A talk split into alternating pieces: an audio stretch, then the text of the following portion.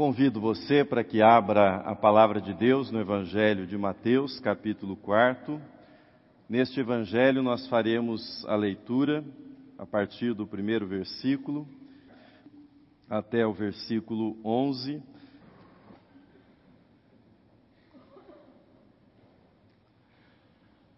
Examinaremos hoje uma conversa mantida por Jesus que parece chocante aos ouvidos modernos.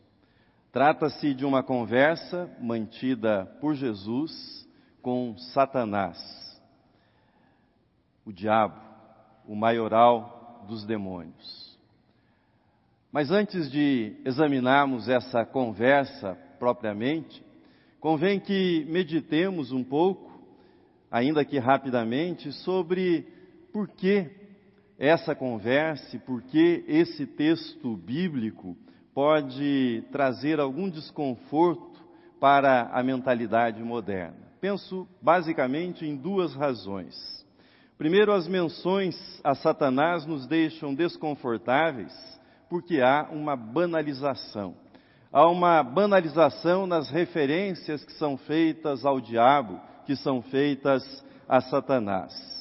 A banalização se dá, por exemplo, na atribuição de todos os males e problemas humanos a Satanás. Muitas vezes isso é feito como fuga das responsabilidades humanas. E nessa banalização, nós podemos incluir a demonização de problemas de saúde mental, coisa que nós assistimos com muita frequência em nosso país. Pessoas vulneráveis, pessoas adoecidas que são expostas em espetáculos religiosos grotescos, em espetáculos religiosos repugnantes. E nesses espetáculos se faz sentir ou é possível perceber o cheiro de charlatanismo. Por isso, muitas pessoas se tornam céticas quanto à veracidade de afirmações referentes à existência e atuação de Satanás. Essa é uma primeira razão da causa do nosso desconforto. A segunda razão, a meu ver, para o desconforto moderno diante dos textos bíblicos, como este que nós lemos há pouco, no qual Jesus mantém um diálogo, uma conversa com Satanás, a segunda razão para o desconforto encontra-se no banimento, na expulsão da dimensão espiritual da experiência humana.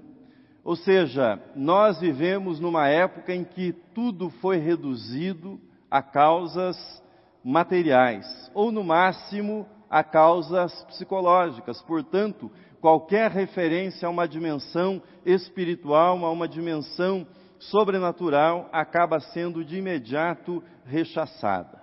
As escolhas morais, elas são reduzidas no nosso tempo a escolhas de natureza cultural, portanto, sem um significado espiritual, sem um significado eterno, sem um significado transcendente.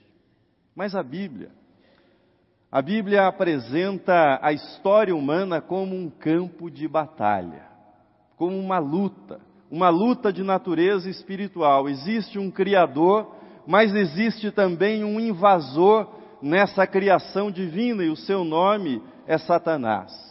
O primeiro casal cedeu à sugestão do tentador, e desde então, todos nós estamos sob o domínio do pecado.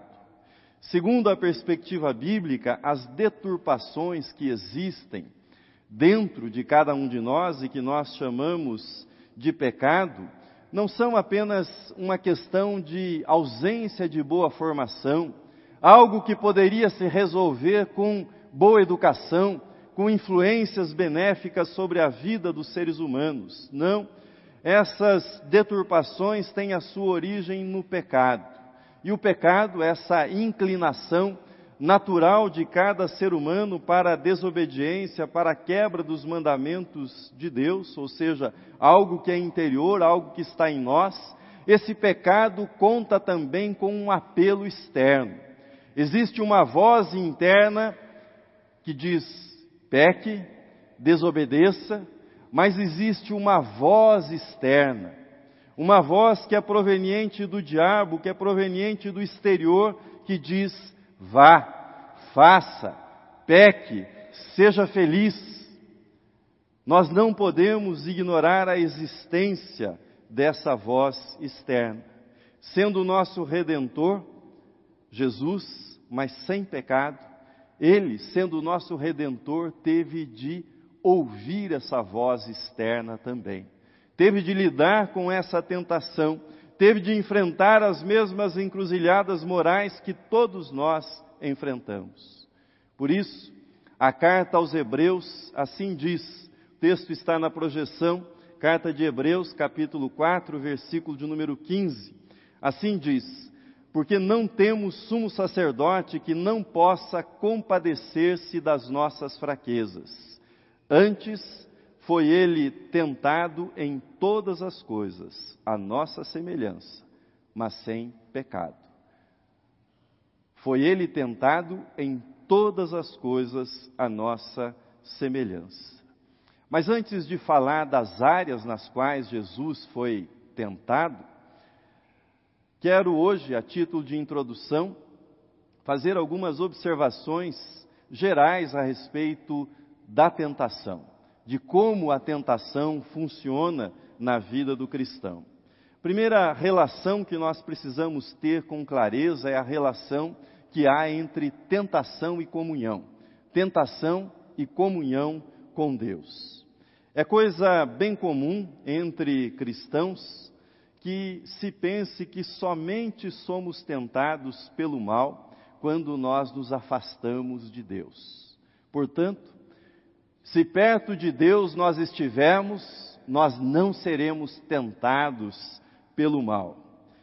Somente seremos tentados pelo mal se a nossa comunhão com o Criador estiver enfraquecida.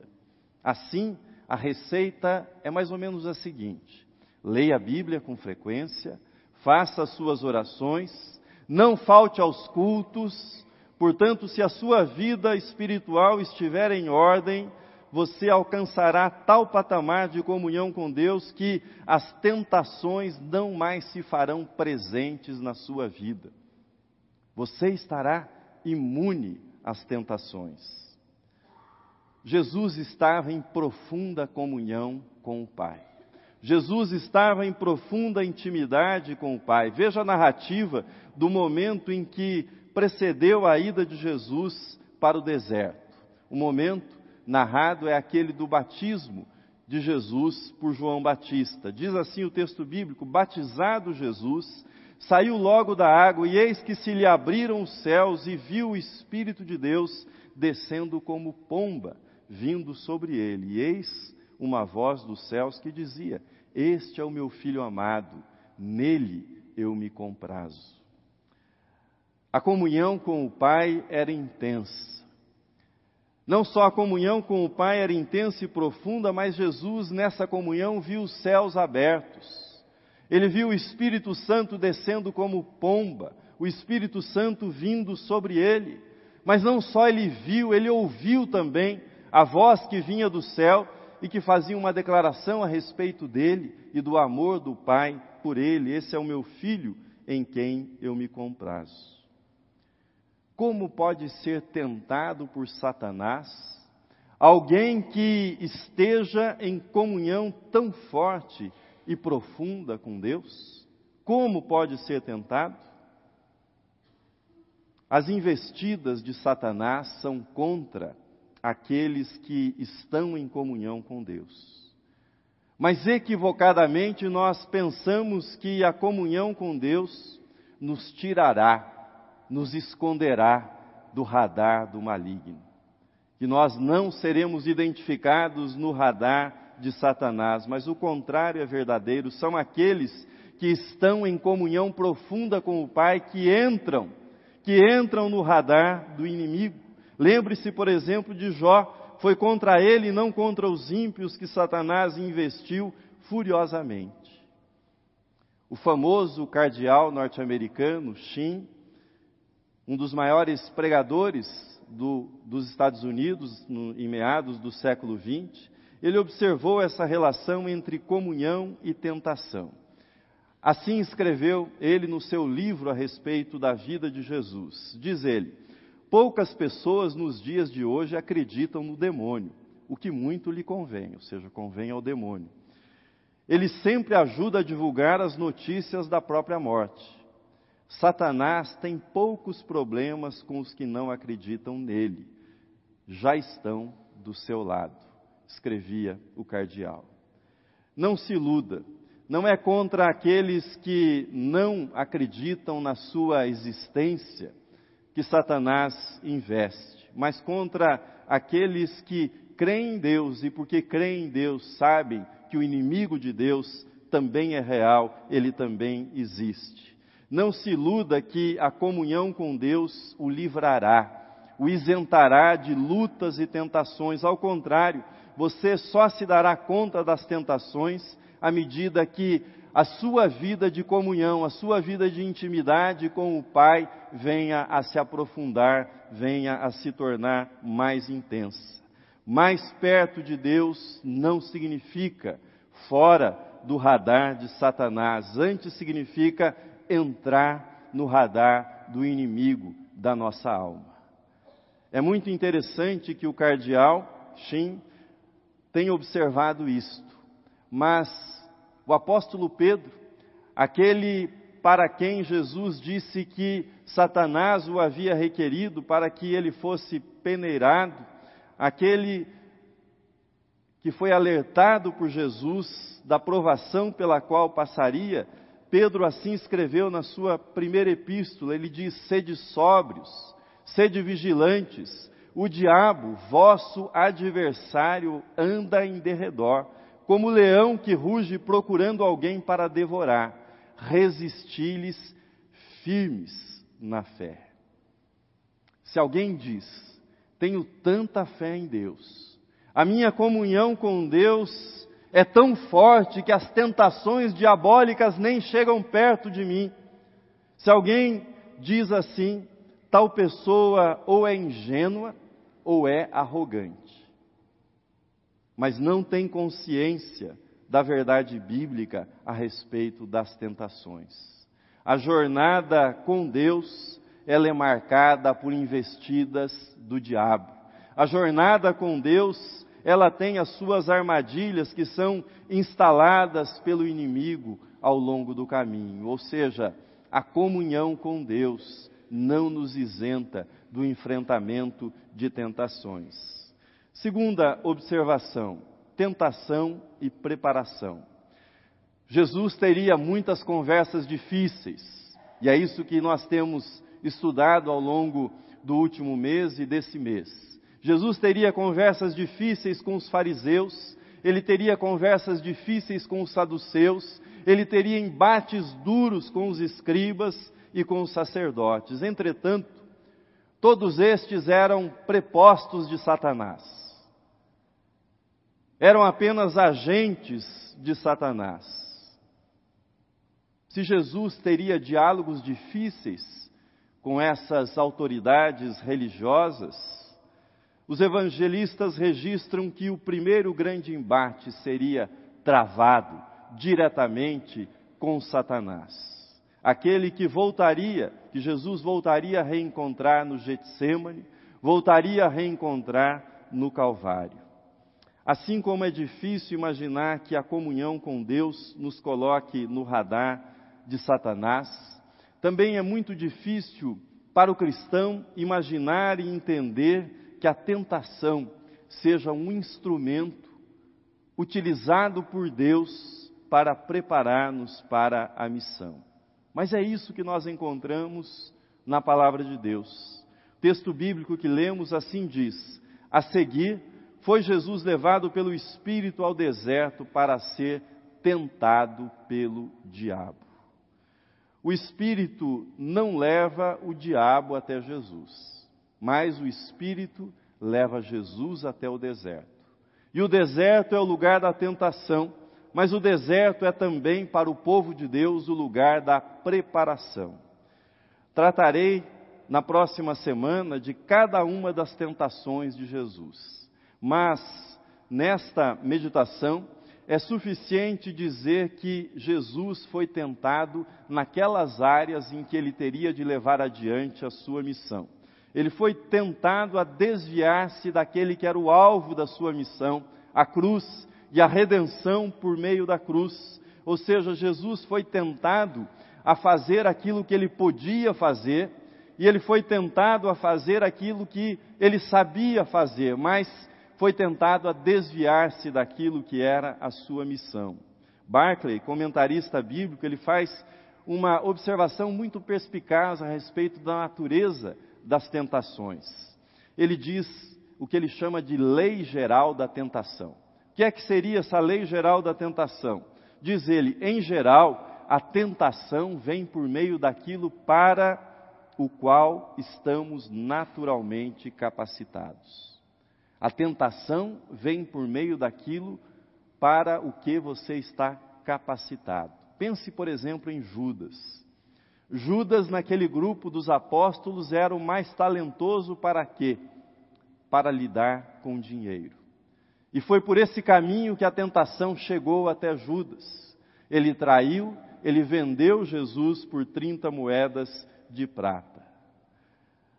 Diz também o Evangelho que ele era ladrão, ou seja, ele roubava aquilo que era lançado na bolsa.